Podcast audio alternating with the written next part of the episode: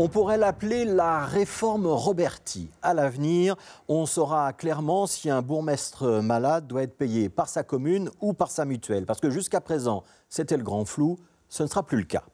Ce matin, le ministre bruxellois des pouvoirs locaux, Bernard Clairfailly, a donc annoncé le dépôt d'une proposition d'ordonnance qui va clarifier les choses. À l'avenir, un bourgmestre qui dépose un certificat médical sera rémunéré par sa commune pendant les trois premiers mois. À partir du quatrième, il passera sous la mutuelle. C'est la sécurité sociale qui assurera son traitement à hauteur de 60% du revenu habituel.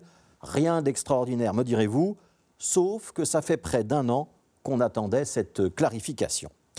Alors si j'ai parlé de réforme Roberti, c'est parce que le cas de l'ex-bourgmestre de Forêt a déchaîné bien des passions pendant plus d'un an. Stéphane Roberti, victime d'un burn-out, s'était mis en congé de son mandat de bourgmestre en novembre 2020. Alors au début, on pensait que c'était pour euh, quelques semaines. Mais finalement, 13 mois plus tard, il a fini par euh, purement et simplement démissionner. Et dans l'intervalle, il a continué à percevoir son traitement de bourgmestre. Mariam Elamidine, qui faisait elle office de bourgmestre faisant fonction, n'avait le droit en revanche qu'à un salaire d'échevine. On doit préciser que les deux élus n'y pouvaient pas grand-chose, c'est la loi communale qui n'avait pas prévu ce cas de figure. Les choses étaient tellement floues que pour euh, le ministre bruxellois des pouvoirs locaux, il revenait bien à la commune de payer le bourgmestre empêché alors que la receveuse communale de Forêt, elle, estimait l'inverse. Elle a d'ailleurs fini par bloquer les versements et demander à Stéphane Roberti de rembourser une partie de ses traitements. Bref, l'un disait blanc, l'autre disait noir. Et comme on peut toujours compter sur les juristes pour démêler les imbroglios, il a suffi de contacter deux cabinets d'avocats pour avoir deux interprétations qui disaient deux choses différentes.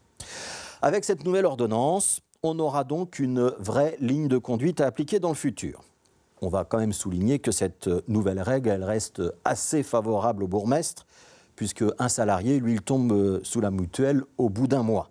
Pour le bourgmestre, ce sera donc trois. On notera aussi qu'en Flandre, le mandataire qui tombe sous la mutuelle dès le premier jour d'absence, alors qu'en Wallonie, on continue à le payer indéfiniment et qu'on paye même aussi son remplacement avec euh, le même traitement. Comme souvent, la région bruxelloise va donc adopter une législation qui se trouve euh, à mi-chemin entre euh, ces deux régions voisines. Alors la conclusion de cette longue histoire, c'est quand même celle d'un immense gâchis.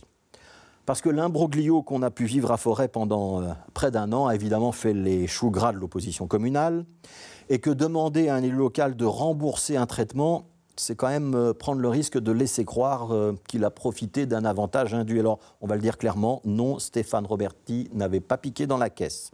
Il aurait pu se mettre sous la mutuelle plus tôt, ça c'est vrai, et ça aurait évité bien des polémiques.